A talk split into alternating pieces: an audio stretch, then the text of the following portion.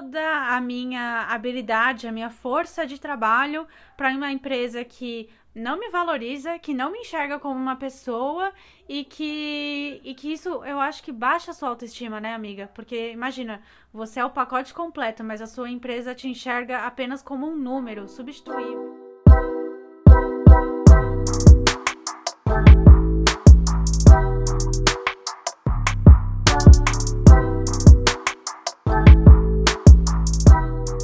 Oi, gente!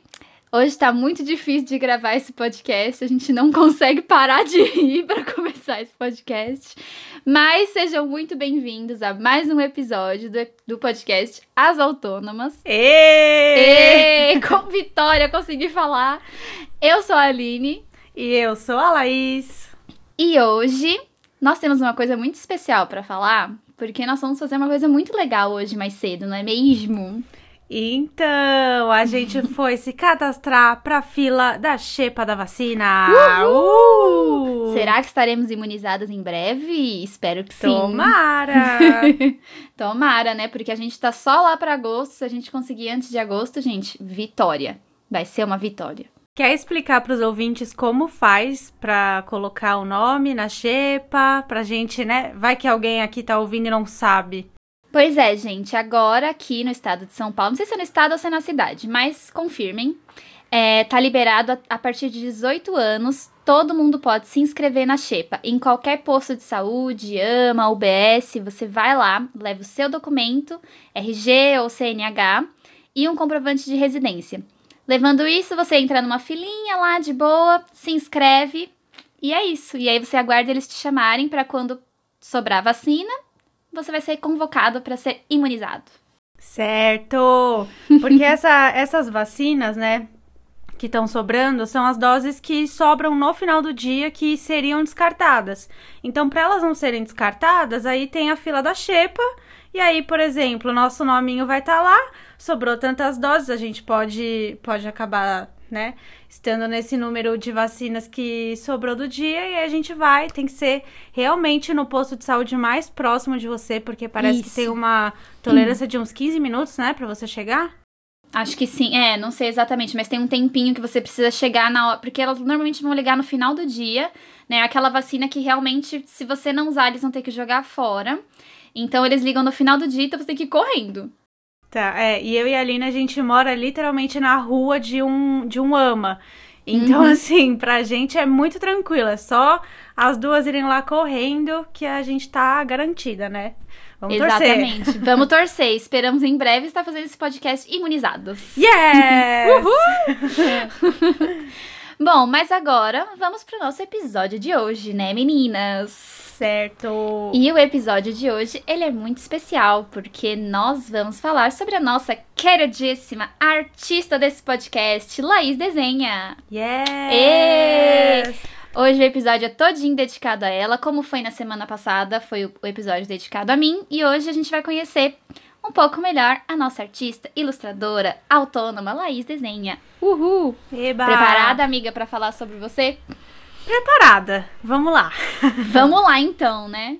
Então hoje a gente vai falar da sua carreira, como que você começou, como no que você se formou. Mas primeiro de tudo, conta pra gente um pouquinho como que era na sua infância. Você sempre gostou de desenhar? Porque a gente escuta, né, que muitos artistas, ai, ah, a gente desenha desde criança, já tem o costume. Com você foi a mesma coisa? E, e se você teve algum incentivo da sua família, né? Conta pra gente. Então, amiga, primeiro que eu sou uma dessas pessoas que gostam de arte desde sempre, desde criança, tinham essa facilidade de desenhar. E os meus pais, eles eram muito legais, assim. Eu tenho pais super jovens, assim, tipo, eu tenho 26 anos e meus pais não têm nem 50 anos. Acho que meu pai vai fazer 50 esse ano. São então, novos, né? eles eram assim, crianças cuidando de uma criança. Então, tudo eles achavam assim demais. Eu até. Eu lembro que, de uma coisa que eu fazia, que eu pegava vários giz, assim, de cera na mão, sabe? Em uma mão só. E eu passava correndo no corredor da minha Deus. casa, riscando tudo. Meus pais falavam: o que, que é isso? Foi você que fez? Eu com giz na mão. Não, não foi eu. Não fui eu, não, gente. então eles assumiam isso, sabe? Eles deixavam riscar a parede de casa, a porta, tudo, assim. Eles sempre me deixaram muito livres e sempre me apoiaram mesmo, assim. É, tipo, não podia faltar material em casa. Se tivesse, assim, uma caneta Bic e um papel sulfite, eu já tava feliz. e claro que eles, né, me enxergavam, assim, como um ser humaninho que gostava de arte, eles me incentivavam. É, mas eu acho que também eles tinham um lado muito artístico, né? Os meus pais, eles são designers há mais de 20 anos, assim. Então eles enxergavam que, pô, é, é uma, é um negócio legal. Eles viviam isso uhum. também. Então acho que enxergar isso na sua criança também é, é legal. Ah, eu acho que deve ser muito legal, né? Ainda mais que você trabalha com arte, né? Você já entende um pouco e sabe da desvalorização do artista e você conseguir ter passado isso pro seu filho, mesmo tão pequenininho, né? Eu acho muito legal. Aí devia ser muito, Sim. assim, eu acho que eu ficaria pistola, mas deve ser muito fofo ver uma criancinha assim pintando a parede. Né? Sim, nossa! Era muito assim. Eu lembro de. Sabe aquelas mesinhas que você tem, assim, de madeira que você brinca de. de uhum. em cima? Toda criança tem, né? Eu a minha brincadeira era ir embaixo da mesa e ficar riscando com a caneta embaixo da... Eu lembro muito disso. Ficava diferentona. Ai, adorei, amiga. Mas e aí você já, você gostava bastante já de desenhar, né? Era uma coisa que você já tinha em você mesmo, né? Sim, e desde criança, assim, é, os professores, quando era bem criancinha mesmo, chamava meus pais na escola para falar que, ó, essa menina tem alguma coisa com a arte, entendeu? Aí. Fica de olho, porque eu acho, acho isso muito legal também que algumas escolas sabe, dão esse toque para os pais, porque, beleza, os meus pais, eles eram super apoiadores da minha arte, mas a gente sabe que não é sempre assim, né? Tem muita família que acha que é bobagem, que tem que escolher uma, entre aspas, carreira de verdade. Uhum. Então, era muito legal também para os meus pais ouvirem isso de outros adultos, né? Ai, sim. Não, e falando disso que você já puxou esse gancho, né? Falando das escolas, eu acho que, pelo menos falando da minha escola, eu sinto que as carreiras artísticas não eram muito incentivadas, né? Assim, eu nem conhecia tanta gente que gostaria de trabalhar com, com carreira artística mesmo, né? Porque não se falava muito disso, né? E como que você se hum. sentia, assim, na escola? Você acha que você tinha esse incentivo, né? Você acha que os professores chegavam para você, pô, que legal, ou não? Então, no ensino fundamental, assim, né, que é, é até a oitava série, eu tinha um professor de arte muito legal, que era o Kleber, e ele gostava muito dos meus trabalhos. Ele também sempre conversava com a minha mãe, tipo, olha, paga um curso para ela quando você puder, sabe? Ele incentivava super, mas isso foi até os meus 14 anos só, porque depois, quando você entra no ensino médio, a minha escola, igual a sua, é, era Sim. particular, assim, e aí o foco era passe no vestibular, escolha uma carreira que vá te dar dinheiro, né? Essas coisas. Então, assim, o, o foco da minha escola era passem em federais, passem, sabe? E, e, a arte? E, sabe? Então, eu deixei de ter esse incentivo na escola. Mas, por outro, por outro lado, eu tinha os meus pais, que já eram designers e eles me viam sofrendo muito por causa disso. Então, o que, que, eles, o que eles podiam fazer? É, com me pagar um curso de desenho, eu fiz durante o ensino médio. Uhum. É, como tinha muita essa pressão também de você escolher a sua faculdade, a sua carreira, e eles não conheciam exatamente áreas artísticas, só o design gráfico, né? Uhum. Eles me convidaram para trabalhar um tempo lá na empresa deles, que é tipo literalmente ele e a minha mãe, eles sempre foram autônomos. E aí eu comecei a fazer um estágio, assim, fazer uns cursos mais relacionados a isso, né? Aprender a mexer nos softwares.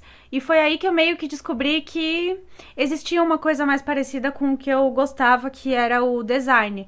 Mas foi uhum. por causa dos meus pais, assim, não pelo incentivo externo que não tinha, né? Não existia. E esses cursos que você fazia, assim, durante. Como que era esses cursos? Porque eu, eu nunca soube desses cursos que você fazia, assim, durante o ensino médio. Era curso de desenho mesmo ou era mais curso de software? Eu fiz os dois. Primeiro, assim, no meu primeiro ano do ensino médio, que eu tinha, tipo, uns 15 anos, uhum. eu fui fazer um curso de desenho artístico, que é tipo para você fazer desenho técnico mesmo, né? Aprender tá. atonomia, É, autonomia, né, que fala. Anatomia. Anatomia. A louca. A gente tá nos autônomas, gente. Dá um desconto. Autonomia seria o quê? Dá um desconto, a gente tá focada aqui nas autônomas, É, poxa. anatomia, né? Aprendi também a fazer perspectiva de ambiente, essas coisas mais técnicas assim, né? Aham. E isso foi essencial, porque é daí que eu descobri que, nossa, eu não sabia fazer nada. Eu gostava de arte, mas é, é outro rolê quando você vai aprender a técnica.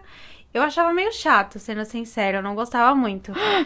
Porque eu não gosto muito dessa coisa técnica, assim, era meio difícil, mas foi muito importante, né? Uhum. Hoje eu valorizo mais, é que quando você é adolescente, você não tem paciência, né? Ai, mas, sim. é. nossa. Quando a gente é adolescente, eu acho que a gente tá nem aí, né? Ainda mais acho que trabalhando com arte e pensando como artista, a gente não quer muito regras, né? A gente quer, ai, deixa fluir, deixa eu fluir aqui, fazer o que eu quero, né? Acho que é uma coisa Sim. meio assim, né? Mas, Mas aí você falou- importante, Fala. assim, de. Não, é que foi importante mesmo, mesmo sendo muito chato, assim, a técnica, quando você é muito jovem, assim, é bem importante, porque se não fosse Uhum. por isso, meus desenhos não seriam o que eles são hoje, né? Sim, é com certeza. E eu acho que foi legal você ter, porque nessa época muita gente, a galera faz cursinho pra se preparar pro vestibular, né? É. Ai, quero fazer, quero fazer cursinho do objetivo. Eu estudei no objetivo, tá, gente? Então é aquela coisa, né? Quero fazer cursinho pra fazer. E aí você tava fazendo curso de arte, né? Imagina. Sim. É muito legal isso, né? Porque você já tava, já tinha em mente algo que você queria, né? Muito É. legal isso. Ah, você falou- Só fala. respondendo do software, né, que eu fiz também de Illustrator e Photoshop. Porque, como eu fiz o estágio lá com os meus pais, era estágio assim. Vai duas vezes pro escritório pra você ajudar a gente. É, pra você ajudar a gente, ver se você gosta do dia a dia do trabalho e tal, porque é basicamente isso que a gente faz. Só que eu não consegui ajudar muito sem saber mexer nos softwares. Então eu fiz Illustrator e Photoshop pra conseguir de fato, né, fazer Uhum. alguma coisa. Aí era isso. E aí, falando dos seus pais, né? Que você já tinha. Inclusive, seus pais são uns fofos, você sabe que eu amo Ah. eles. e você já tinha uma referência muito grande na sua casa, né? Então você já sabia que tinha ali, talvez, alguma forma de viver fazendo o que você gosta de fazer, né? Então, como que foi esse processo de você escolher o seu curso, né? Escolher a sua formação?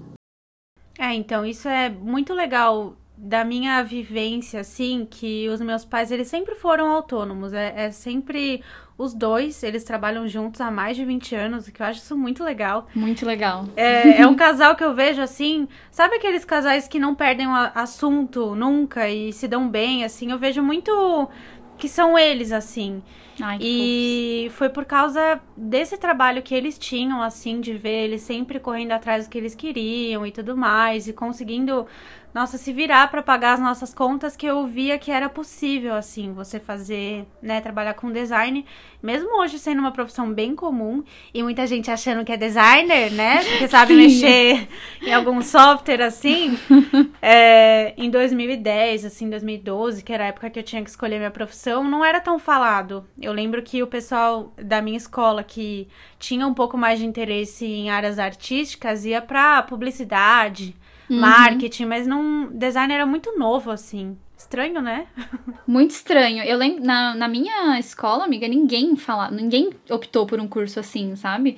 Eu achava, eu achava muito diferente. Tal- Talvez se eu tivesse tido acesso, eu fico pensando, acho que eu teria escolhido até outro curso, sabe? É, engraçado isso, né? Se você tem. Mas eu achei, acho legal porque você teve essa referência desde pequena, né? E aí você logo se encontrou, né? Isso é muito legal. Que não, você não tentou correr pra outra área só porque estavam enfim, falando lá na escola que era dava mais dinheiro, né? Então, por, por ter esse incen- incentivo em casa é muito importante, né? Sim. Ah, e sobre essa questão da carreira, assim, da escolha da carreira, eu vejo que rola muita pressão, assim, quem é adolescente e saiba também que você pode até escolher um curso que você vai mudar de ideia depois. Às vezes, tipo, beleza, eu posso até ter escolhido design, mas vocês vão ver durante o episódio que eu fiz várias outras coisas também, não só Uhum. design.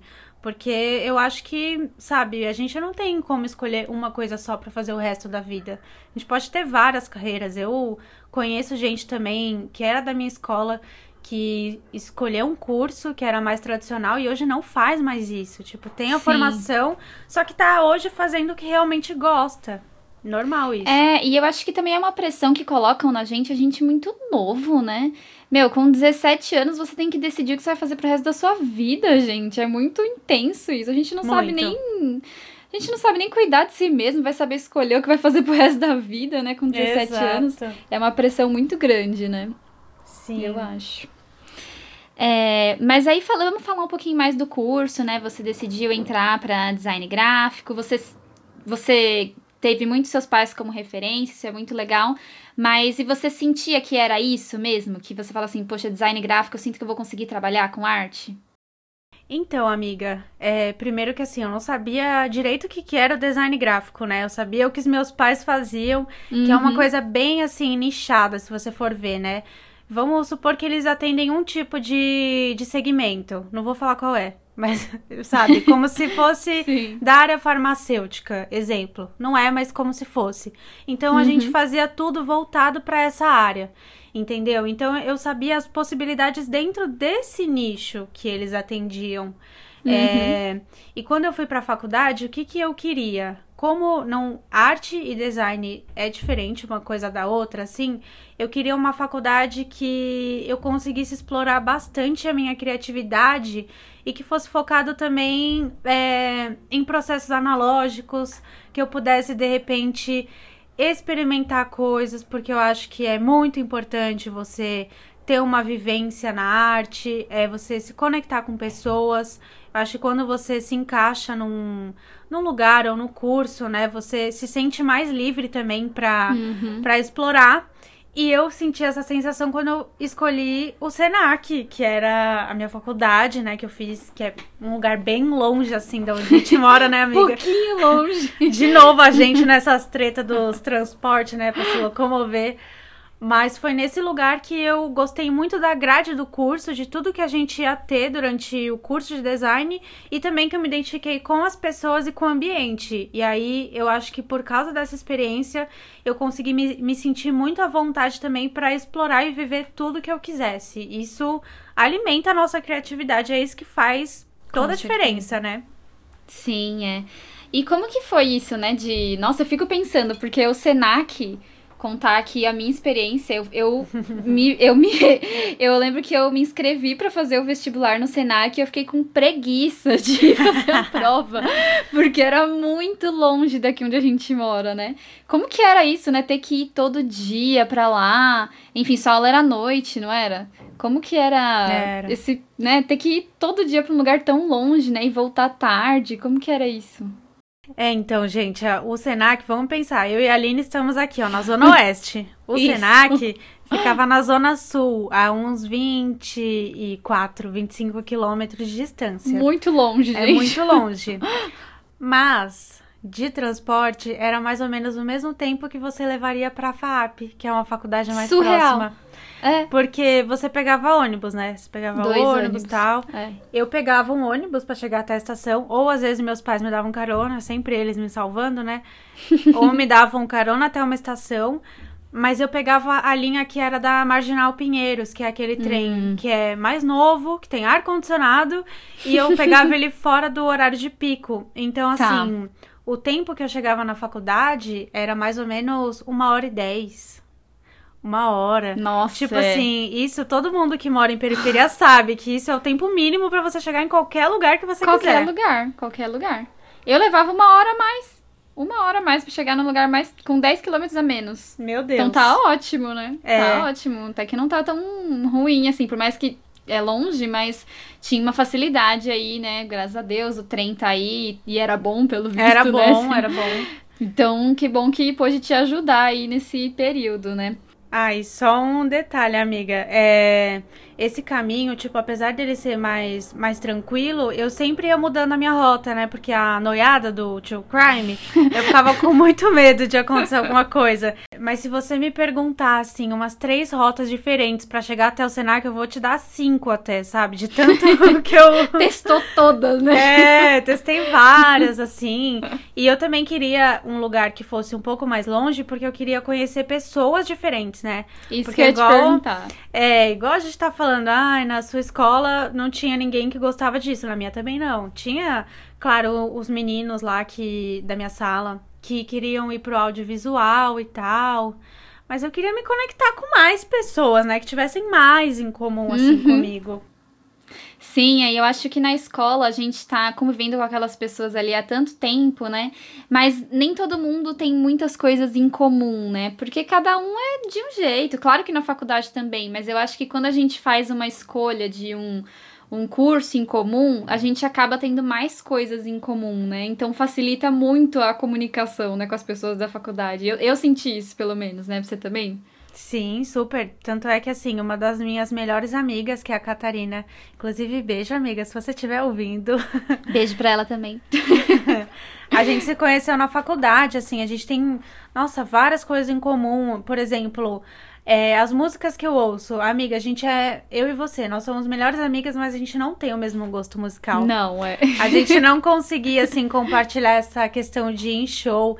E era uma coisa que eu tinha, que eu tenho, né, com a Catarina, por exemplo. Uhum. Então eu uhum. comecei a me conectar, assim, com pessoas que tinham um pouco mais a ver comigo, porque realmente, quando você gosta de arte, assim, é, é, importante também que você tenha pessoas que tenham que tenham esse mesmo gosto para que elas também acrescentem no seu repertório, né? Porque uhum. isso vira uma junção de várias coisas e enfim, eu acho que é muito necessário essa questão de você trocar ideia quando você escolhe, opta por uma carreira mais artística, né? Ah, com certeza, né? Porque a criatividade ela vem de lugares que a gente nem imagina, né? Então tudo pode estar estimulando a sua criatividade, né? Então uma conversa, uma música, um passeio, enfim, uma amizade, tudo estimula, né, a criatividade. Uhum. Então eu acho que por mais que vocês estivessem ali no mesmo curso e, enfim, sempre com as mesmas coisas, mesmas matérias, mas cada uma tendo um pensamento diferente, né, estimula muito a criatividade de vocês. Isso é muito, isso é muito legal. Sim. Mas falando do curso agora em si, conta um pouquinho pra gente como eram as matérias, o que, que você fazia lá, como era o processo criativo, enfim, o que, que você gostava do curso. Então, é, eu escolhi design gráfico, né? E o que, que isso significa? Existem um milhão de, de, de tipos de design que você pode optar. É, eu escolhi esse porque ele é mais voltado para as impressões, né? Então, é, por exemplo, na faculdade, a gente teve muitas matérias que envolviam processos analógicos de impressão.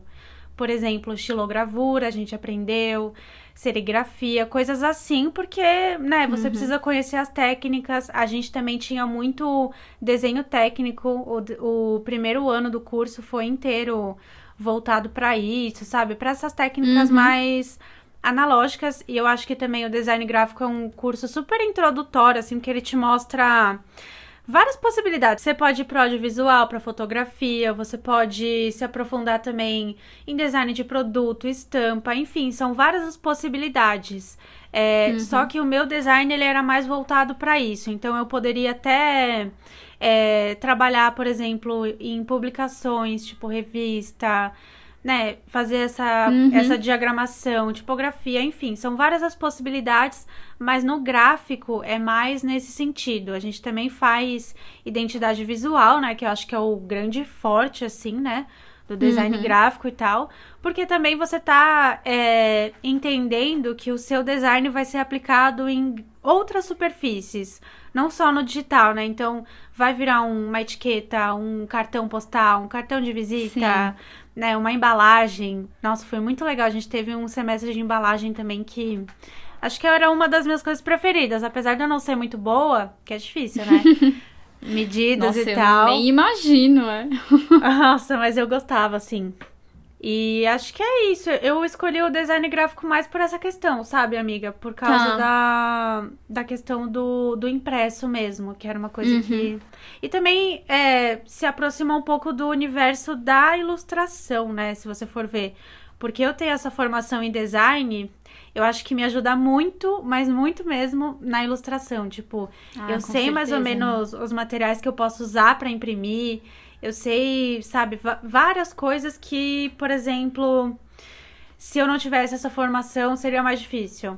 Você não saberia, né? É. é, não, muito legal. Eu lembro que uma vez você me contou de uma de uma tarefa, uma atividade que você é. teve na faculdade, que era, era uma embalagem, que depois vocês tiveram que jogar da escada.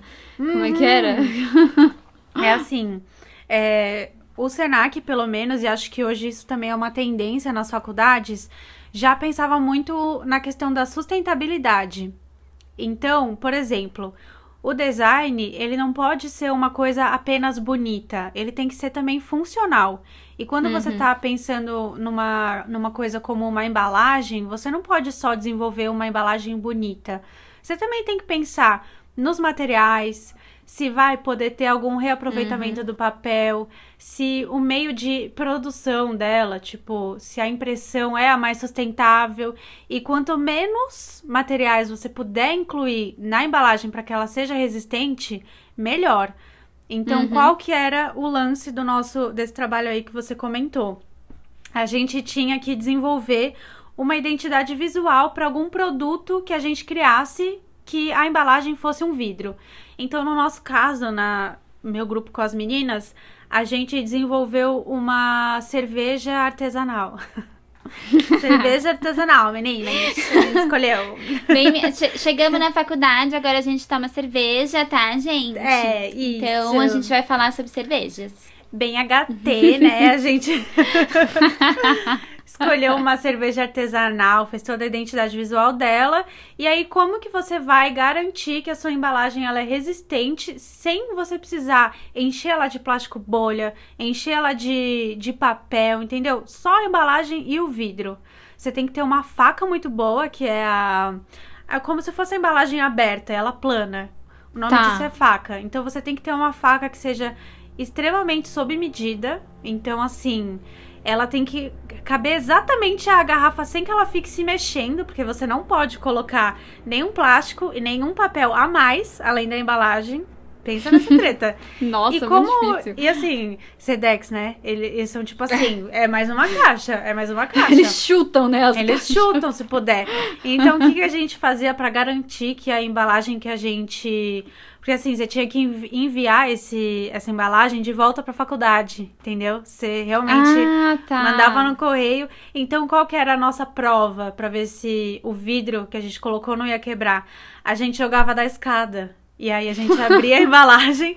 Se a garrafa e a taça tivessem quebradas, a gente nossa, vamos ter que recomeçar. Então era um trabalho assim, a gente fazia a faca, jogava na escada e ficava vendo. Vai, vai voltar quebrada? Então tem que trabalhar de novo. E foi assim, é muito legal. Nossa, muito legal, né? Porque é uma, é uma experiência na prática mesmo, né? Você tá testando ali se vai funcionar. E eu, eu acho que, pelo que eu vejo, assim, eu acho que você leva essas experiências até hoje, né? Pro, pro seu trabalho, assim. Porque eu vejo o cuidado que você tem com as embalagens, tudo isso é muito, muito legal. Acho. É. E é legal isso do curso também, né? Eu lembro que eu tive também um pouquinho disso de estilogravura, mas eu ficava assim, gente, não entendo nada disso aqui. Nem sei, Nossa, sabe? O legal. professor falando. Eu achava legal tudo, mas eu ficava, meu, o que, que, ele tá falando, sabe? É muito. Nossa. Eu acho que é difícil. Eu acho difícil. Eu acho que é um processo muito complicado. Essas de estamparia, né? Então, com, eu tenho certeza que você falou, né? Ah, eu, é, ajuda muito no meu trabalho até hoje. Com certeza, porque a gente vê os produtos que você faz, né? Eu acho que se você não tivesse essa formação, talvez você tivesse muito mais dificuldade, né? para entender e conseguir produzir, né? O que você produz hoje, né? É, mas assim, é, tem várias coisas que eu aplico sim no meu trabalho, né? É, uhum. Como a gente falou, assim, meio por cima, mas eu tenho hoje também uma loja online que eu vendo os meus produtos. O uhum. meu sonho da vida é fazer caixas completamente personalizáveis. Então, que ela seja inteira estampada, que ela seja sob medida para os meus produtos, mas é inviável porque é muito caro. Então, você tem que dar uma adaptada. É, às vezes eu fico até. Meus pais ficam. Menina, desapega de algumas coisas, senão você nunca vai fazer nada, entendeu? Então, uhum. eu tento, por exemplo, dar uma adaptada nesse lance da. É, da sustentabilidade, assim, eu tento ao máximo evitar plástico, né, nas minhas embalagens. Uhum. Porém, é, eu prefiro às vezes embalar um, um bloquinho que ele é inteiro de papel, que não tem nada de capa dura, nada, no plástico e garantir que essa pessoa não vai receber a encomenda dela molhada, porque vai que aconteceu alguma coisa dentro do, do correio, e aí eu vou precisar refazer, vou ter que mandar de novo. Então, sabe, de qualquer forma seria jogado fora esse bloquinho, porque ela não ia querer uhum. usar, entendeu? Então, você tem que meio que ir adaptando as coisas para sua realidade. E é isso, assim, o design ele também tem que ser funcional além de bonito, né? O Sim. design bonito, senão é isso aí que a gente vê, né, amiga? A gente que sabe mexer no Canva, que é uma ferramenta que eu acho maravilhosa, mas tem Sim, gente que com certeza. sabe que, ah, mexo no Canva, sou especialista. Não.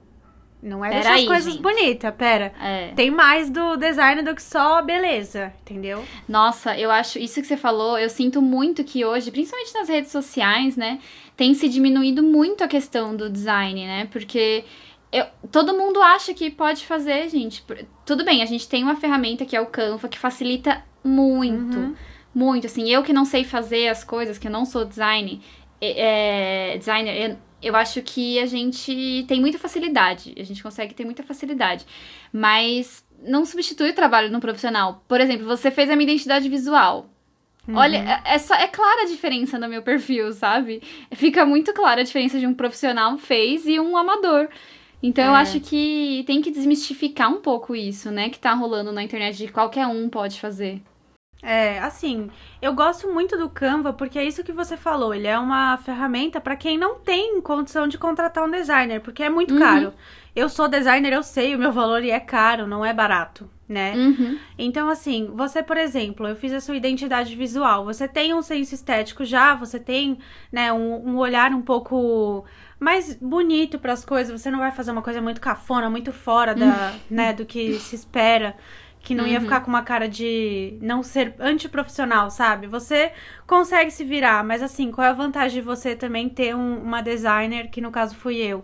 Eu desenvolvi a sua identidade visual, mas eu também te dei todas as ferramentas para você ter autonomia de fazer Exato. sozinha os seus próximos posts, porque também fica inviável você me pagar mensalmente para eu fazer uma coisa que se eu te ensinar você pode fazer né? Sim. Tem sim. isso, assim. Eu, eu, penso também nesse sentido. Eu tenho várias amigas que são minhas clientes, mas dessa forma.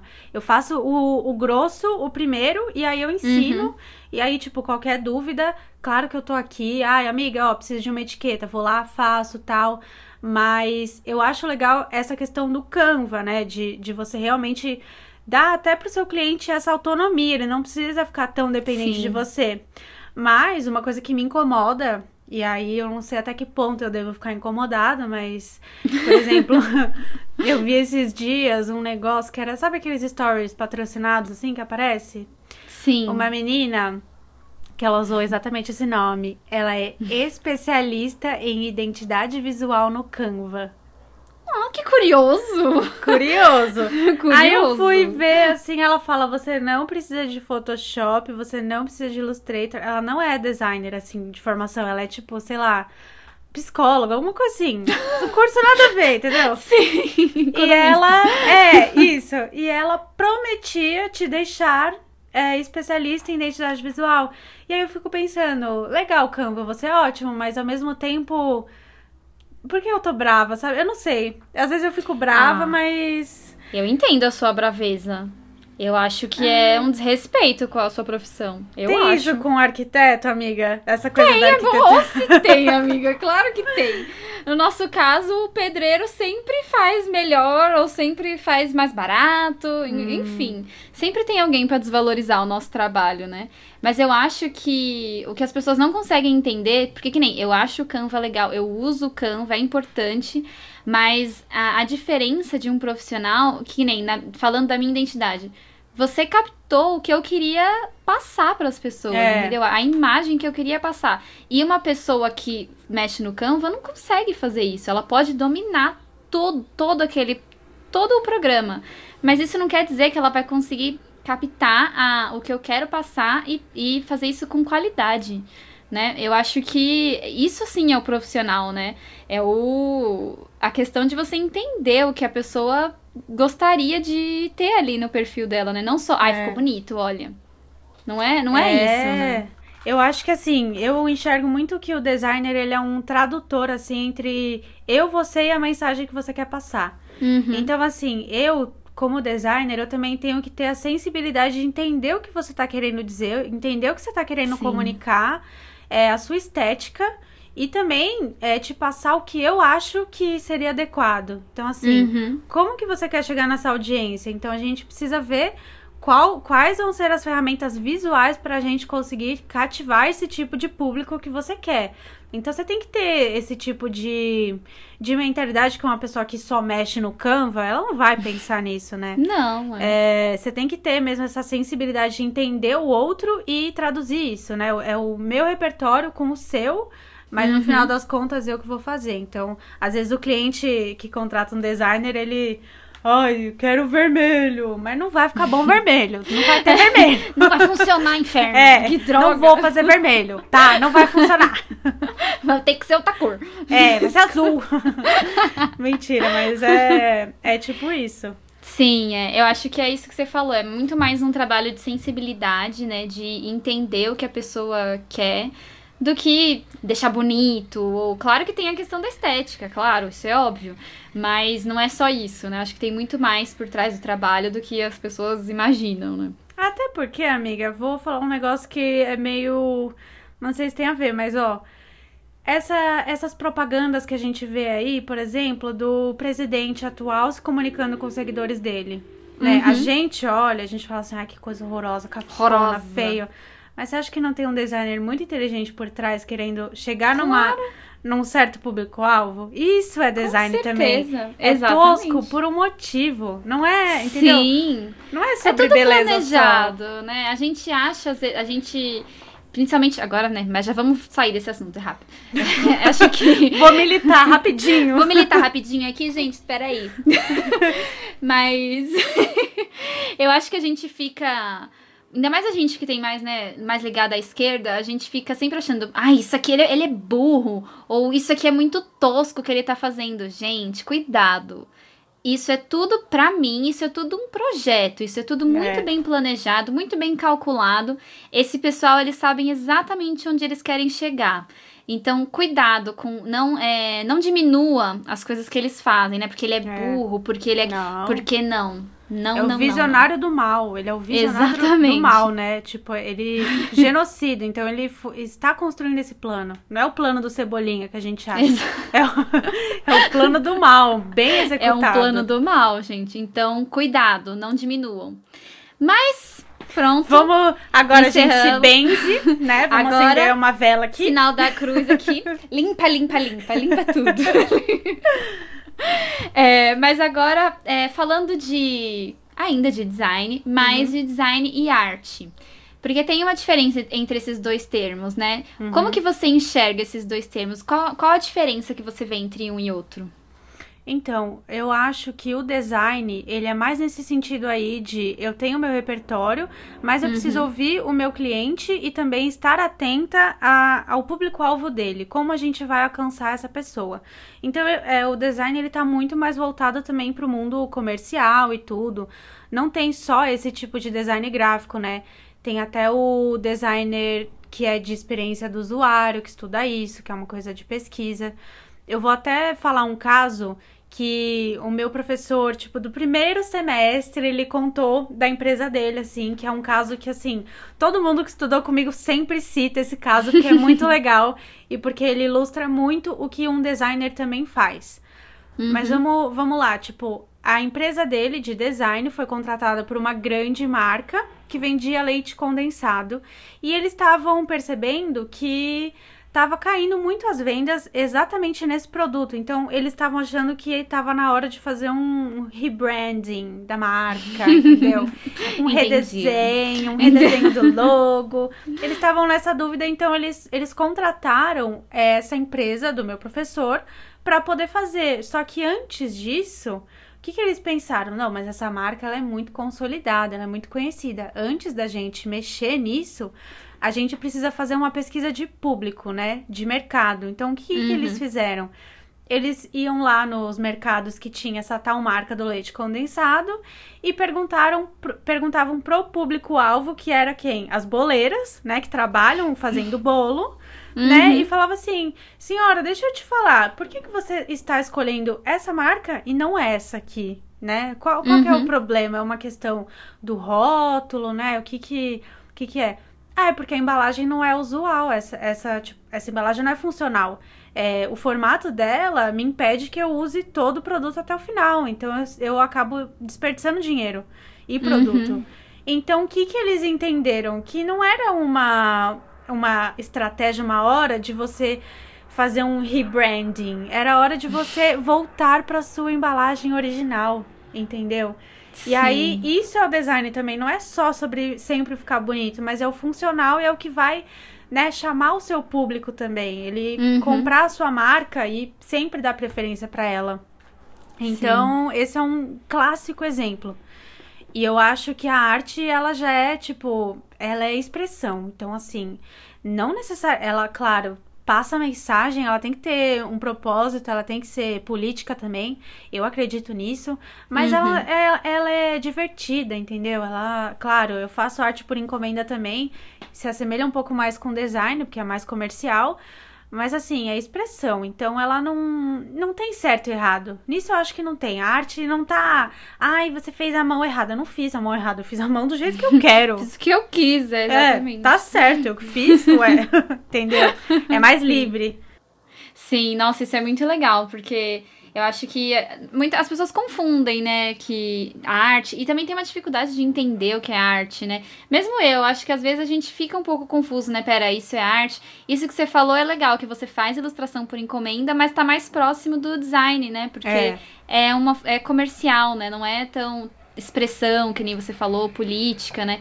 Eu também acho que arte é política. Eu acho que arte sem política, ela perde talvez o sentido. Uhum. E foi como eu falei no outro episódio, tudo é política, então quando você é neutro, você está fazendo política, você está tomando uhum. uma decisão, né? Uhum. Então, eu acredito muito nessa potência da arte, né, de de transformar mesmo, né, o, o mundo. Eu acho que uhum. as pessoas é, se conectam, né, com a arte.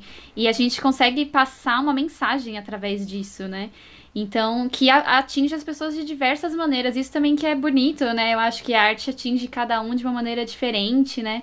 Então, uhum. muito, eu acho muito legal isso, né? E você conseguir unir esses dois também, né? Você trabalha com design e trabalha com arte.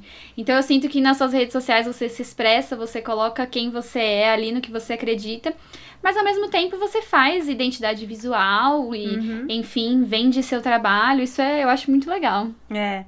Ai, amiga, só mais antes de eu falar de mim, eu quero falar de outra pessoa também. Tem uma artista que eu acompanho, uma artista plástica, que ela também é arquiteta, e ela chama Lorena. É, Lorena Moreira? Não conheço ela ela faz ela ficou muito famosa assim no Instagram porque ela faz uns painéis de algodão cru de azul assim ela faz uma, umas hum. imagens como se fosse vários blocos assim de, de de coisas assim tipo tem um vaso tem uma uhum. mulher tem uma onça e tudo em azul é a identidade dela assim e ela é artista plástica, entendeu? Isso que ela faz Sim. é uma coisa que é da expressão dela.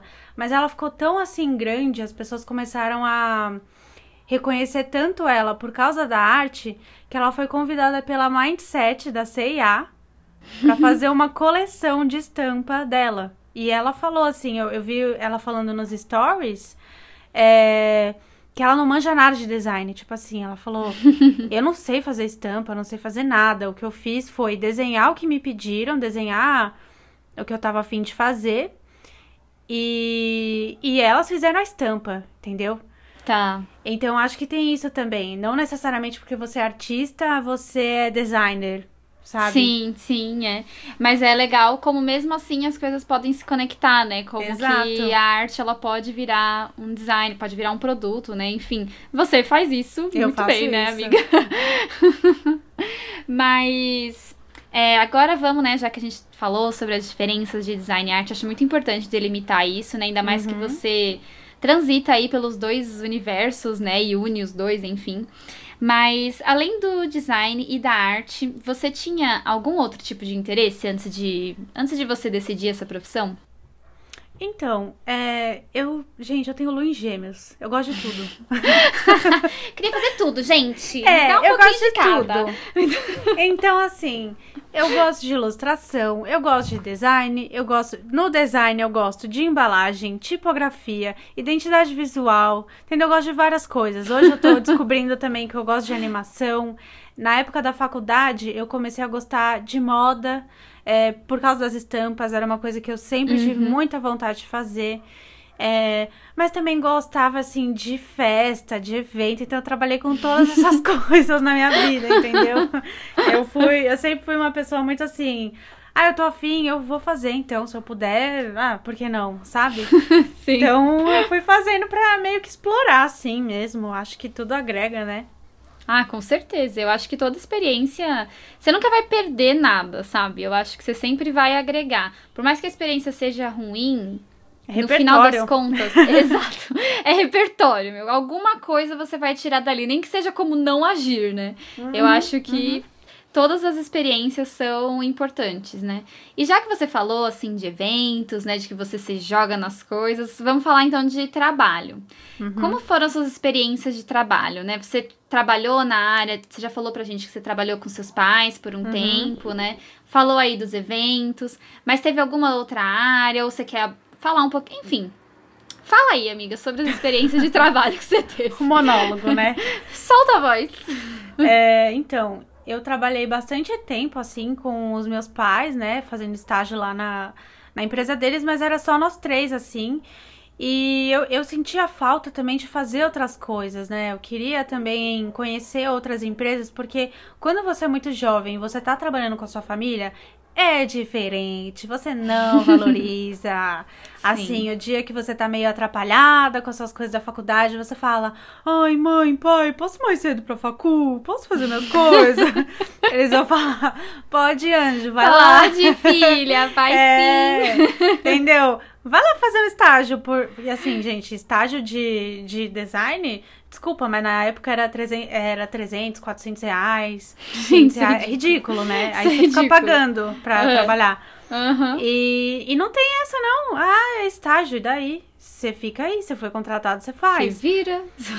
E, eu, e aí, assim, eu trabalhei em outras agências de design. Não Uhum. gostei, pra nunca mais. é complicado esse mercado. Quem trabalha em agência sabe do que eu tô falando. É muito treta. Ganha mal e trabalha muito. É muito, muito, muito Uhum. mesmo. Não é valorizado. E também eu fazia, na época, eu tinha um amigo que ele trabalhava tipo para uma empresa de tecnologia e eles revendiam essas tecnologias em eventos e aí eles precisavam de promotora. E eu era Hum. uma das promotoras. Promoter. Então eu fazia esses eventos assim, é, ganhava por dia e tal. Uhum. E ah, eu sempre tava disposta, né, a trabalhar assim, qualquer coisa que surgia ia. Então Tá eu fazia, eu fazia estágio, faculdade e esses eventos de final de semana, sempre. Sempre fiz isso. É, e também, como eu né, falei, assim, eu gostava muito também de estampa, de moda. E aí eu tive também uma experiência no varejo, né? De trabalhar em loja de shopping mesmo. Uhum. Era pra uma marca que na época eu gostava muito, que era bem forte nas estampas, assim. E eu achava que, por exemplo, rolaria outras oportunidades em outras áreas dessa empresa, assim, né? Tipo, eu Uhum. queria ser stylist, aprender outras coisas. No final das contas, resumindo bem, não rolou. E foi aí que eu meio que descobri, assim, de tanto trabalhar para os outros e ver muitas coisas erradas, eu decidi.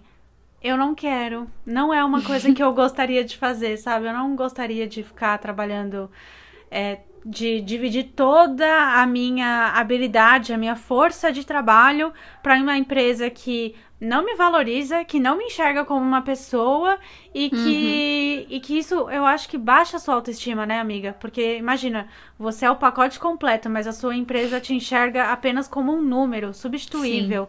Você se sente meio descartável. E eu não Com queria isso certeza. pra minha vida. Nossa, é, eu acho que. Bom, eu acho que trabalhar em empresas grandes, assim, né? Sempre. A gente sempre sente essa. Tem essa sensação de que nós somos descartáveis, né? A É. gente. Enfim, é o que você falou, nós somos números, né? Mas eu acho que talvez você ter trabalhado no varejo, talvez tenha te ajudado muito, né, pro que você faz agora. Eu acho que. Porque você tem que aprender a vender, né? Porque trabalhar assim no varejo, nossa, eu acho que eu seria péssima. Mas. Amiga, eu enxergo muito assim a minha vida antes e depois da loja. Porque uhum. antes eu era muito aquela pessoa mais antissocial, assim. Eu não, não sou a pessoa que. Hoje eu sou, mas antes eu não era a pessoa que chegava se apresentando, que chegava na primeira vez uhum. que ia uhum. falar com alguém, já contava as coisas. Eu era muito retraída, eu era muito mais de ouvir mais passiva uhum. mesmo, sabe? Eu ouvia e aí se eu achava que eu tinha alguma coisa para falar, eu falava. Eu era muito mais no meu mundinho, assim, né? Muito pisciana, muito. Muito pisciana. A piscianinha, assim, coitada. E aí, realmente, na loja, você chega lá, minha filha, primeiro que você tem que abordar as pessoas. Eu sei que Sim. todo mundo odeia quando vai em loja de ser abordado. Claro que rola uma abordagem meio errada da parte dos vendedores, né? Mas assim, é do seu trabalho. A pessoa. É o ela, trabalho, né? Ela entra, tipo, você. Você entra na minha loja, você é minha possível cliente. Eu preciso te dar oi.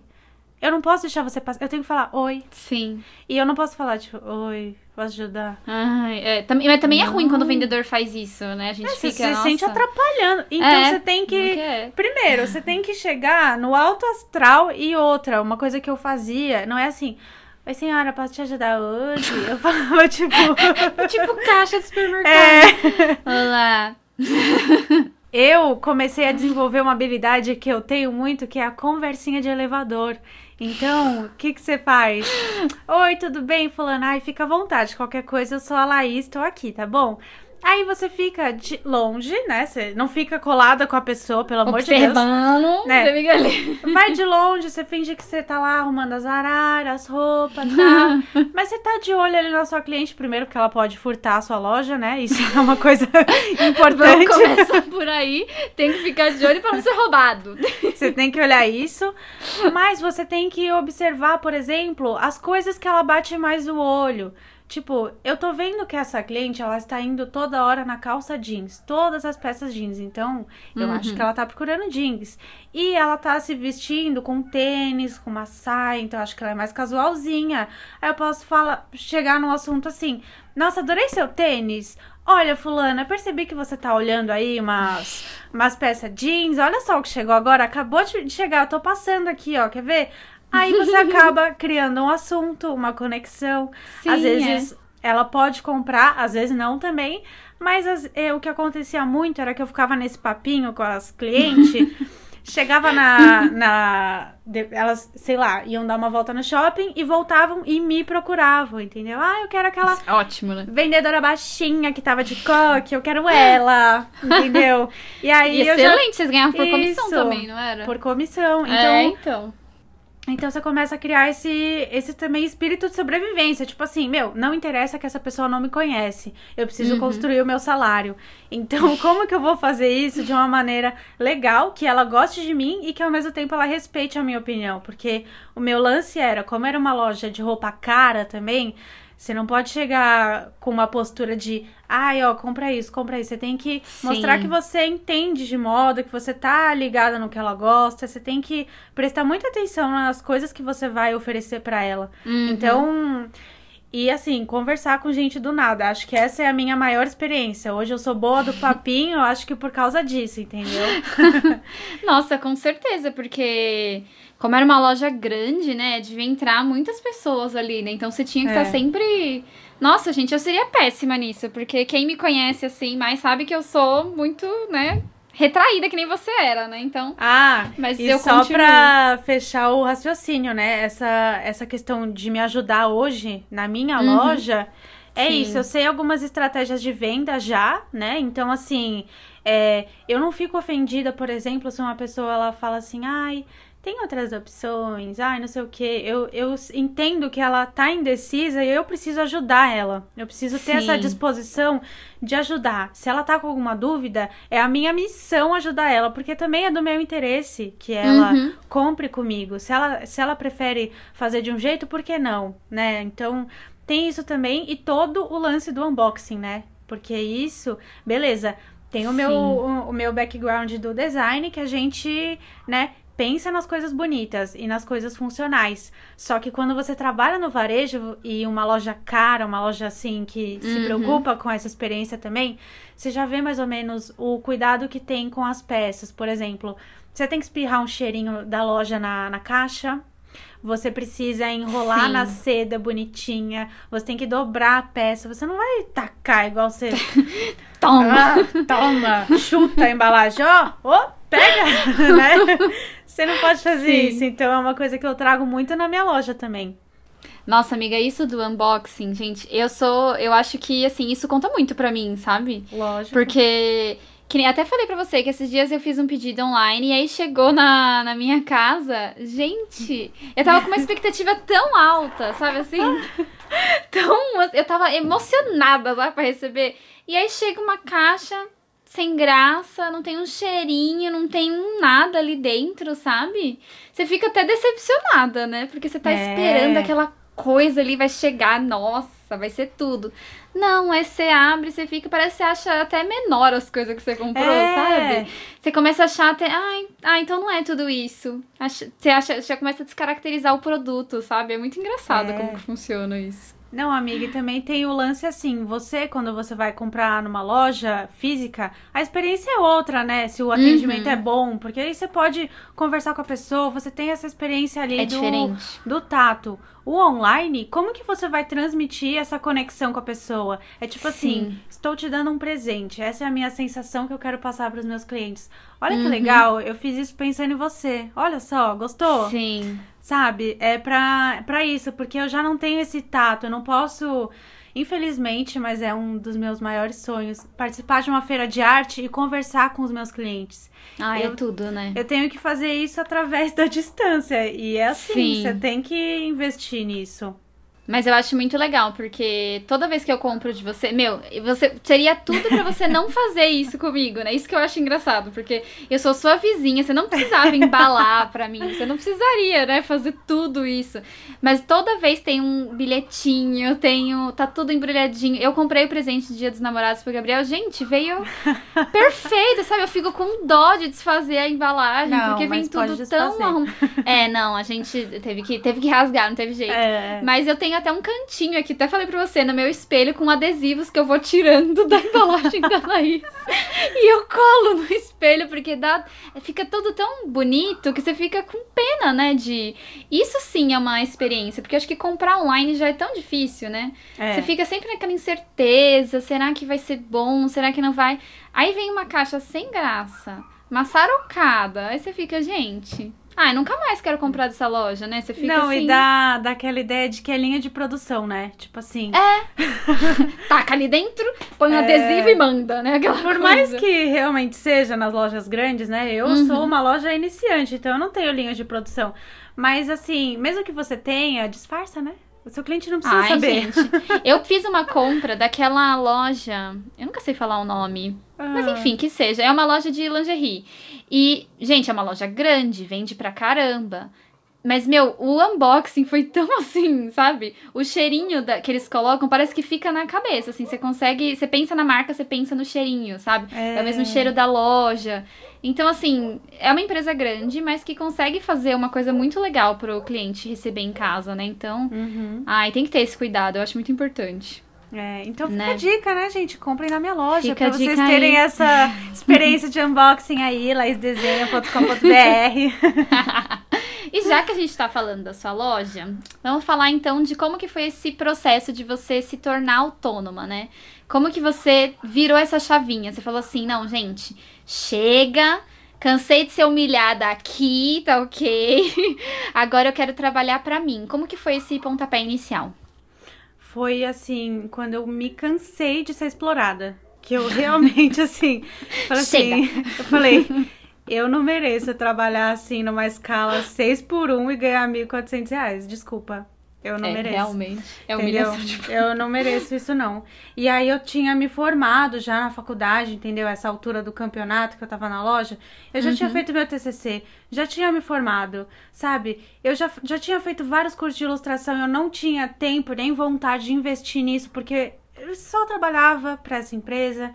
Sim. Então eu ficava assim, eu e aí eu tentei para outras vagas da empresa, que era a minha ideia inicial, mas não uhum. rolou. E aí foi aí que eu fiquei pensando, cara, eu sou só um número, mas eu não quero me sentir assim. É, você tem que também ter essa não é nem arrogância, mas é autoconfiança de você olhar para você e você falar assim: você merece mais. Você não precisa estar tá passando por isso. Olha, olha que você, olha todas as coisas que você já fez, todas as suas experiências e tudo que você ainda pode viver se você se esforçar com o seu talento, se você investir nele. Por que, que a gente não dá uma chance? Então foi aí que eu saí dessa loja, que eu trabalhei por um ano e alguns meses, assim. Uhum. É, fiquei um tempo sem trabalhar, porque eu queria voltar pro design, porque eu já estava formada, então eu queria. Mas eu não queria trabalhar em agência. E os meus pais, na época, estavam precisando de uma pessoa. Se não fosse eu, seria qualquer outra. Então eu falei, uhum. bora ser eu, então bora. Euzinha, né, amor? Bora voltar. e aí, amiga, foi maravilhoso. Por quê? Porque diferente da minha primeira vez que eu trabalhei com os meus pais quando eu era adolescente, eu tava valorizando muito. Eu ficava, meu, é isso que é vida. É, às vezes a gente, a, a gente fala Igual a minha amiga Kata, que eu tô citando ela pela segunda vez hoje, mas ela falou, ela ouviu o nosso primeiro episódio, ela falou que a gente fala o tempo todo dos nossos privilégios.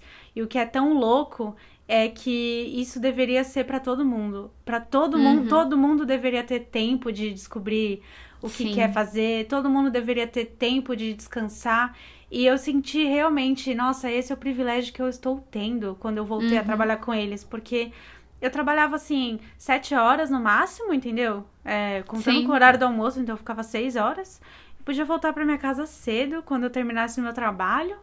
E Sim. eu almoçava na minha casa e eu ficava assim. Gente, no começo, sabe, bate até uma síndrome de sabotadora, assim, uhum, da impostora. Da impostora. Ficava assim, nossa, mas eu mereço. Aí eu ficava, merece. Você merece ter um emprego merece. legal. E foi aí que eu comecei a ter espaço, primeiro, para criar novas coisas. Eu já estava mais comprometida também com a empresa, né? Que quando você é adolescente uhum. você não entende essas coisas direito. E aí eu comecei a querer dar uma chance para as minhas ilustrações, porque eu estava voltando a desenhar. Eu tinha parado por um tempo, né? Não, não tinha tempo, na verdade, né? É, né? Você tava sendo explorada. É, tava, tava sendo, sendo explorada. Isso, isso. tava sendo explorada nesse meio tempo. E aí, quando eu voltei, assim, a, a desenhar, foi que eu pensei, nossa, eu acho que eu preciso começar a dar uma chance para isso. E aí eu fui uhum. começando aí a postar as coisas, e aí trabalhos foram surgindo. Nossa, mas eu acho muito legal isso que você falou, né? Porque você trabalhou com seus pais quando você era adolescente, mas aí você precisou percorrer todo um caminho aí, uhum. várias experiências para voltar a trabalhar com eles, né? Eu acho que isso é muito legal, né? Porque mostra também um processo de amadurecimento, né? Como que uhum. trabalhar com eles como adolescente, como que foi, né? E agora como adulta, e tá sendo uma experiência completamente diferente, né? Agora, meu, é, acho que você se encontrou de certa forma, Sim. né? Acho que, enfim, muito, é muito legal isso, muito bom. É. E aí você falou que começou a divulgar o seu trabalho, né? Vamos trabalhar com ilustração. Eu lembro um pouquinho dessa fase, assim, eu lembro que você falou. Acho que. O que, que, você acha de eu fazer um Instagram? Aí eu, vai, menina, faz, vai lá, né? Eu lembro que você começou a postar as suas artes, mas como que foi isso, né? Como que. Enfim, você começou a postar, você tinha alguma intenção ali já? Ou foi simplesmente, deixa eu fazer esse negócio aqui pra ver o que, que vai dar? Como é que foi? Ai, amiga, primeiro que assim, eu sempre fui. Hoje eu sou bem menos, tá? Mas eu sempre fui muito exigente comigo mesma. Ai, se não tivesse perfeito, eu não queria nem postar. E quando assim, você fica. Quem desenha sabe, se você fica no hiato muito grande sem desenhar e quando você volta, minha filha, sai tosco. Você pode ter. Você pode estar tá, assim, ter feito. Sabe aquele meme que é tipo um cavalo que começa realista e ele termina um pônei todo zoado? É isso? você pode ter saído de um cavalo realista, você, vai, você faz um hiato de um ano e meio. Minha Muito filha, você volta desenhando pônei, é isso que eu digo. Muito bom. Gente. Então, assim. Esses primeiros desenhos que eu fui voltando a fazer mesmo, eu nunca postei. Nunca. Nem no meu pessoal. nunca foram vistos. é, nunca foram vistos. Eu nem sei, deve ter guardado por aí.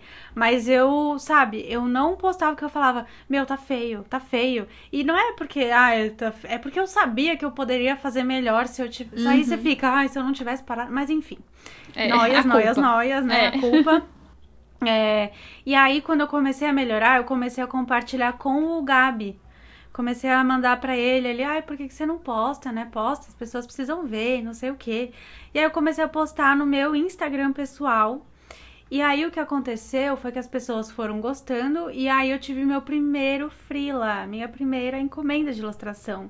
Vitória. Que, que foi até para uma amiga do Gabi, que também é minha amiga, a Gi. Ela pediu para eu fazer um bullet journal inteiro customizado para ela. Ai, que legal. E aí, todos os meses, é, eu fazia é, uma capinha ilustrada, assim, né? O calendário. E aí, eu fui fazendo todas as páginas. Esse foi o primeiro freela. E aí, foram chegando de outros amigos, família e tudo mais. Até uhum. que eu fui melhorando. Aí, eu criei a, essa vontade de então vou criar um Instagram só para desenho, que aí foi, ai, ah, aí, amiga, será que eu faço? Aí eu fiz. mas é engraçado, né? Essa insegurança, eu, eu falei de você, mas eu faço a mesma coisa, né, amiga? E aí, amiga? O que, que você acha? Mas eu achei que foi, foi muito legal, porque eu sabia que você desenhava, mas não era uma coisa que achava que dava para comprar ou que dava, enfim. E aí é muito legal porque você começou a mostrar processo criativo, né? Você começou a falar de como que onde, de onde vinham as suas inspirações e você desenhava artista. Eu, eu sempre achei isso tão legal, né? Que você pegava suas referências, às vezes do mundo pop, né? Enfim, uhum. às vezes de revista e você transformava na sua arte, né? Sempre achei isso muito legal. E aí você umas, um... Eu desenhava é. umas Ariana grande deformada. Ai, mas eu achava tudo. Eu não vou ser ver deformado. A gente não vê. A gente não... Não, esse... Eu amei um post que você fez da mãozinha. Caliutes. Da Caliutes. esse post, porque assim, esse é maravilhoso. Época, eu lembro que você postou e eu falei, ai, que bonito. Chegou no auge. Tá... O auge da Laís tá aqui, gente. Aí ela faz uma releitura algum tempo depois. Aí você fica, quê? quê? Como assim? O que aconteceu? É muito bom ver a é diferença, muito. assim. Então é legal ah, você deixar registrado, né? E amiga, quero falar também que você foi um papel assim essencial para eu começar a vender mesmo a minha arte.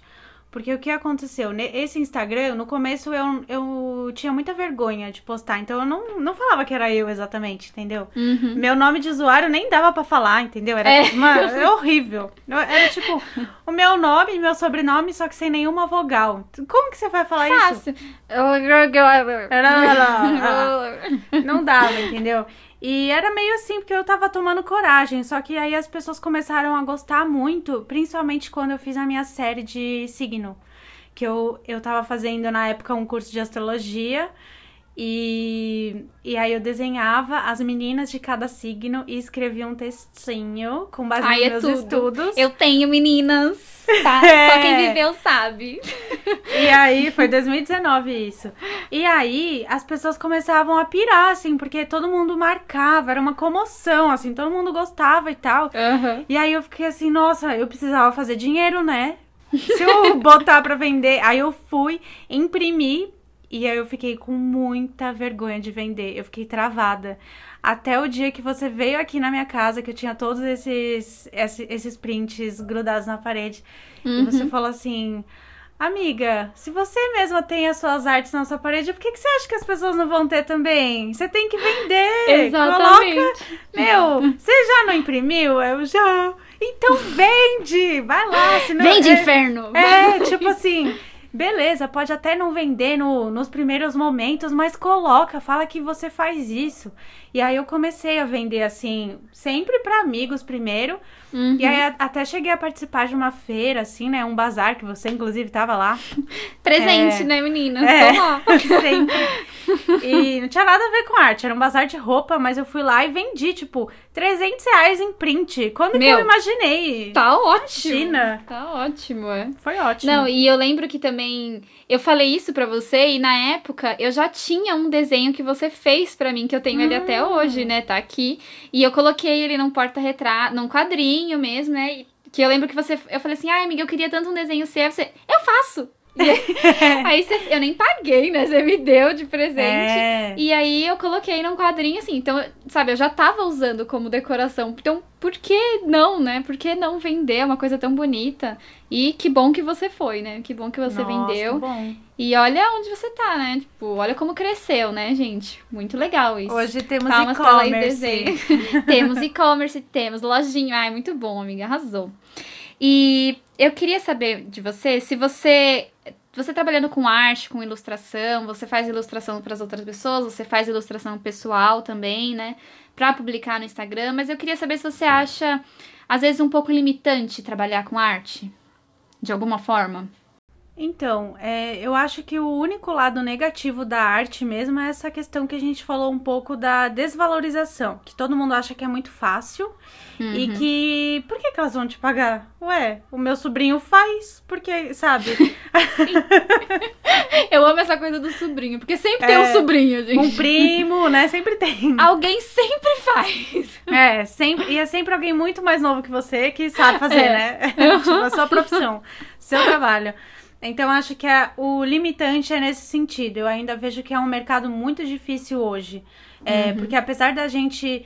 Nossa, eu vejo cada vez pessoas mais novas é, querendo ir atrás de uma carreira artística que na nossa época a gente não via, né? Sim. Então, sim. isso é muito legal, porque também a gente tem exemplos de pessoas muito bem-sucedidas na área hoje, né? A Uhum. Nanat está aí para provar isso, Lela Exato. Brandão, né? Tem esses Uhum. Grandes nomes aí que viram uma referência para quem é mais jovenzinho, assim. É, mas no geral é muito difícil, né? Esse sentido de, pô, eu vou ter que provar pra você que você tem que me pagar. Sim. Como assim? Que Isso saco. é, esse é o, para mim é o fator limitante. Uhum. Mas a arte, ao mesmo tempo, ela, ela me possibilita fazer tudo. Porque é igual eu falei, o design eu posso trabalhar na área do audiovisual, eu posso trabalhar com animação, com fotografia, com publicação editorial, com embalagem, é, na área da moda, fazendo estamparia. Sabe, eu como Uhum. ilustradora, eu posso estampar tudo que eu quiser, tudo que eu quiser. Entende? Sim. Então, é, depende, claro, dos seus recursos, né? Do quanto você pode investir, mas assim, tudo que você quiser pode ser feito. Mesmo que você não coloque na prática, Sim. tipo, ai, vou fazer um móvel, mas você pode fazer ele digitalmente, sabe? Você pode. É verdade. Então, eu não acho que é limitante nesse sentido da criatividade, mas de jobs é um pouco. Pouquinho, né? Eu acho que o que é limitante talvez seja a cabeça das pessoas, né? Ó, Militei agora de novo, será, pessoal? cabeça Mas acho fechada. que é mesmo, né? Eu acho que as pessoas, elas não enxergam arte como algo que você precisa, que você compre, algo que É. tenha um valor ali, que te vai custar alguma coisa, né? E, enfim, desvalorização do mercado artístico num geral, né? Eu acho Palhaçada. que... Palha é uma grande palhaçada, não é mesmo? Se a gente começar a contar os casos, ia Não, dar um episódio completo já. Vai ter aqui 300 horas, gente. É. Porque a sua desvalorização mais a minha, isso aqui é um explosivo que, eu- nossa, deixa pra lá. Vira um desabafo, né? Vira um desabafo. a gente pode fazer um, um episódio de desabafo. Sim. Mas agora vamos, assim, caminhar pro final do programa, porque a gente também já Bora. falou pra caramba. Demais. Quanto, quanto tempo? Nossa, temos uma hora e vinte. É, eu meu acabei Deus de céu. olhar, eu falei, a gente Meu hoje Deus falou céu. bastante. Então, assim, pra encerrar, quais são os próximos passos da Laís Desenha? O que você tá pensando aí? Agora mais pra Hum. frente, assim. Então, eu quero continuar com o podcast pra eu ficar Yes! expondo aqui as minhas vivências e espalhando essa palavra da autonomia. Uhum. É, mas eu acho que eu tô agora no momento querendo mais investir na loja mesmo. Então, Uhum. apesar da minha loja ser iniciante, ser pequena e tal, eu gosto de pensar nos produtos, eu gosto de ver quais são as possibilidades, né? Eu tô, acho que no momento muito de teste da minha loja. Então, ah, tô lançando papelaria, mas aí, nossa, tô fazendo estampa. Será que as pessoas vão comprar também? Então, eu tô nesse momento de teste que é, dá um pouco de ansiedade, né? Porque você fica, ai, será que as pessoas vão comprar? Será que eu vou gastar dinheiro Sim. à toa? Dá essa ansiedade, mas também é muito legal. Então eu tô meio que nesse sentido de explorar mais é, a arte em outras superfícies além do papel, né? Print e tal. E eu acho que é isso. Bom, então vem aí, né? Já estou vem ansiosíssima. Aí. Eu vi que você tá jogando alguns spoilers no seu Insta. Então, né, isso. gente? Vem aí. Aguardamos as novidades de Laís Desenha. Yes. E para finalizar, tem alguma diquinha para quem tá começando a investir aí nessa área da ilustração, trabalhar com arte? Tem alguma dica que você, pela sua experiência, você pode dar? Estudem. Eu acho que essa é a dica, assim, porque é assim. Muita gente fica achando que é isso. Ah, eu sei mexer no Photoshop, eu sou designer. Uhum. Mas peraí, vamos então entender outras coisas além do software. Vai estudar. É, por exemplo, ah, eu tô afim de aprender a fazer tal coisa. Então, vai estudar, vai, sabe, não, não perde essa, essa curiosidade também, porque até hoje Sim. eu às vezes eu revisito coisas que eu já aprendi há muitos anos atrás. Eu fico, Sim. sabe, aprimorando, principalmente nessa área de arte e tal, que as coisas mudam muito. Você precisa estar tá ligado. Então, você precisa, nossa, beleza, há, há 10 anos atrás eu fazia assim, mas e hoje? Como que tem que ser feito? Então, Sim. você tem que ficar é, se atualizando e eu acho que é se permitir explorar também. Porque, igual a gente falou no começo, assim, ai, às vezes a gente fica querendo definir uma coisa só que a gente quer fazer. Mas você não pode explorar tudo que você quiser, você não pode, de repente, dar uma chance para um negócio que você está querendo fazer. Eu acho que isso uhum. só aumenta o seu repertório, né? Então, ter essa questão de você vivenciar o que você quer é o, é o que realmente vai alimentar a sua criatividade para você ser mais produtivo, né? Então, é isso, eu acho. Ah, arrasou, né, amiga? Eu nem vou complementar, porque eu achei que não precisa. não, achei que assim, você finalizou perfeito. Eu acho que é isso mesmo, sabe? E essa coisa de revisitar, isso é tão importante, gente, porque a gente sempre tá com outros olhos. É que nem ver um filme, né? A gente uhum. vê um filme quando tem 15 anos, a gente vê de um jeito. Uhum. Vê 10 anos depois, pra você ver se não, você não vai entender outras coisas, você não vai perceber coisas diferentes. Então, estudar, gente, estudem. É isso, é muito importante, sempre. Então estudem muito. Isso aí, gente. É tipo a Anitta, assim, falando com a audiência mais nova dela. Fiquem na escola, né? Fiquem na escola, pessoal. Não desistam caso, de estudo. Não desistam da escola, não desistam de estudar. Mas o nosso caso é pro, pro povo velho também, que é. escuta a gente aqui também, pras velhas que nem nós já. Isso. Tem que estudar, gente. Tem que estudar, porque a gente sempre, sempre vai agregar alguma coisa. Bom, amiga, Sim. então temos um programa. Amei Eba! te entrevistar. Uhul! Uhul! Adorei conhecer um pouquinho mais de você. Foi muito, muito bom. Obrigada histórias aí. Espero que todos vocês gostem. Nossas e agora. Indicações. Ah, Isso. Achei... Desculpa, achei que você ia encerrar o programa. Bom, gente. Então vamos pro quadro de indicações. Roda a vinheta.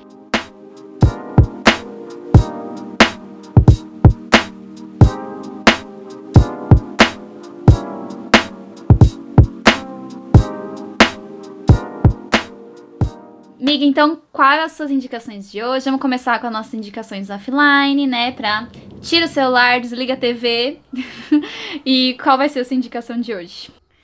Então, como o assunto hoje foi arte, né? Quem trabalha muito com isso, às vezes começa a enxergar a arte só como trabalho né? Então, assim, tudo que você vai criar, você tá pensando já no seu cliente, você tá pensando em produzir algum conteúdo, você tá sempre, né? Você começa a associar mesmo arte ao seu trabalho.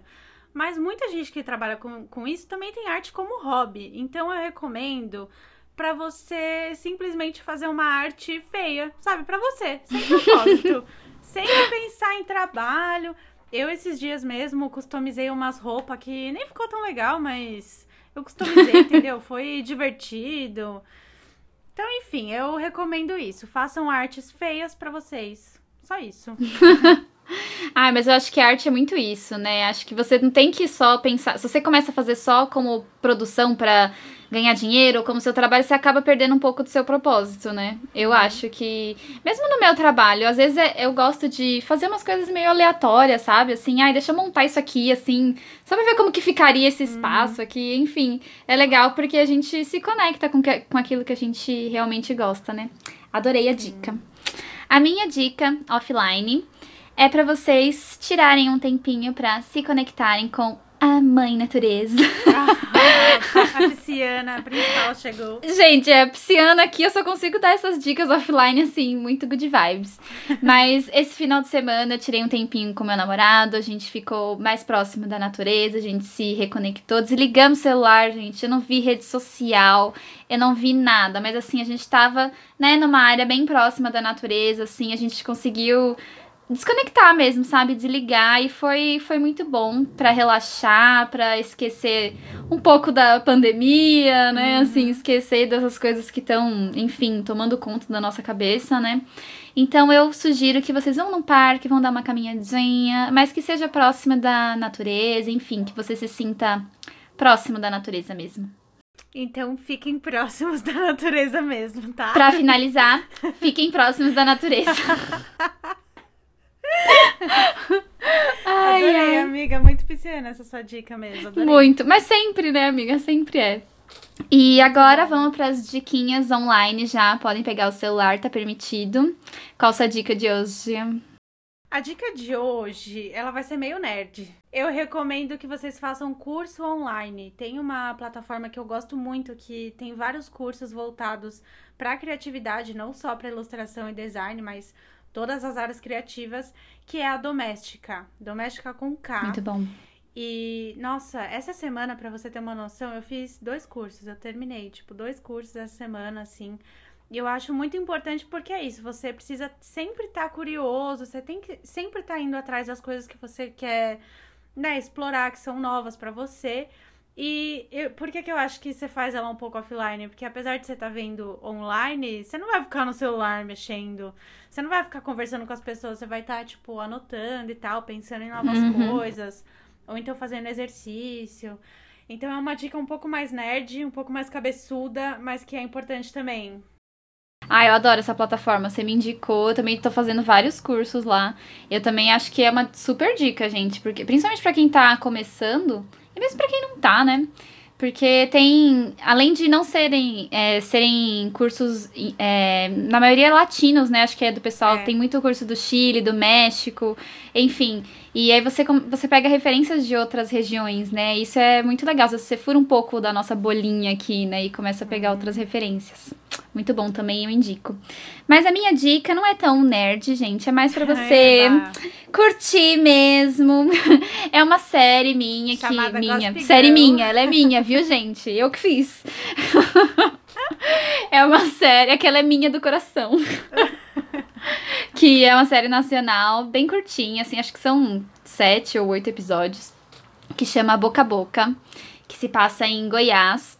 E é como se fosse um enfim, um assunto bem atual, mas que eles lidam de uma forma bem legal. Que é um. É um a, os adolescentes da cidade começam a ficar doentes, gente. Eles começam a ficar doentes, enfim, começa a acontecer umas coisas estranhas. E é uma cidade super conservadora. São, então representa muito o que a gente está vivendo hoje, sabe? Essa coisa da pandemia, essa coisa da, do conservadorismo, e é muito focado nos jovens, né? Então, são personagens super legais. O personagem principal, que é o Chico, ele é perfeito, ele é maravilhoso. Eu amo. É e gato, essa série, ele é, ele é gato. É sim. o, o combo, né, gente?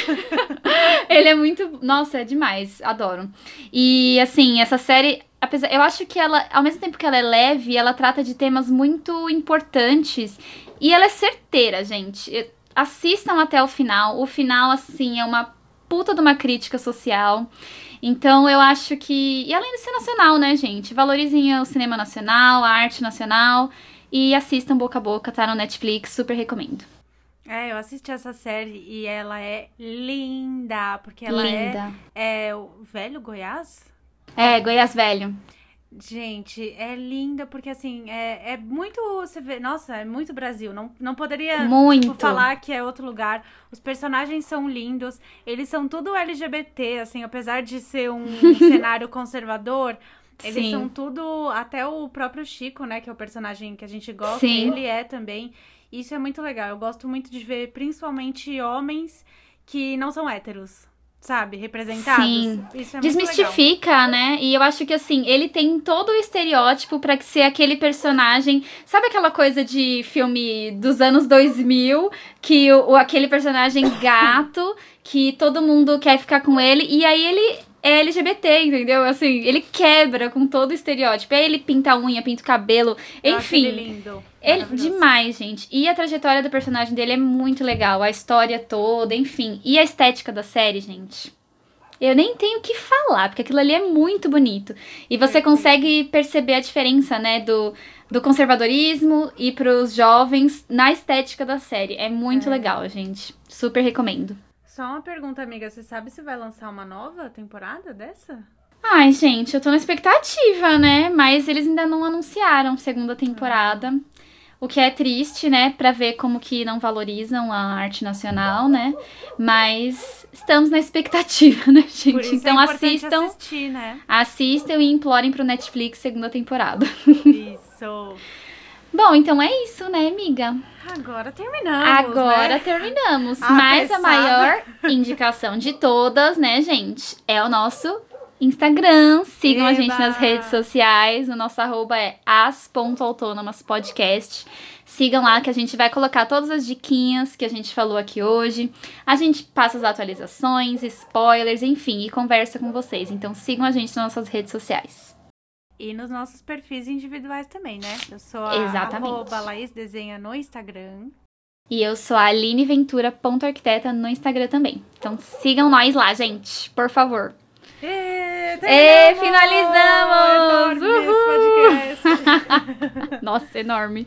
Gente, Mas- ó, eu quero só pedir pra vocês comentarem se vocês gostam desse, desse tempo de podcast, se vocês acham que é muito, né? Porque a gente tem a intenção de trazer também convidados e vai Uhum. ficar meio, né? A gente tem a intenção de fazer super episódios, então vocês vão contando aí pra gente, tá? A opinião de vocês Longa-metragem, importa. né? Isso. A opinião de vocês importa. Com certeza. A gente, a gente vai conversando então com vocês e vocês falam pra gente se vocês gostam desses episódios, tá bom?